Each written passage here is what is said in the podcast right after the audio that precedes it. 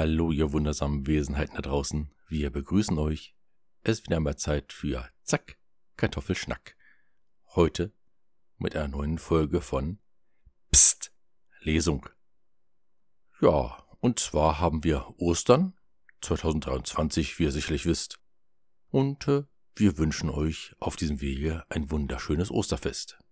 Mit vielen Eiern, viel Essen und äh, hoffentlich wenig Streit in der Familie ja, das äh, Gedicht, das äh, wir vortragen, heißt Ostern 2023 und wurde tatsächlich Ostern 2023 von Joachim Wrobel geschrieben. Vielen Dank, Joachim, dass wir es hier nutzen dürfen.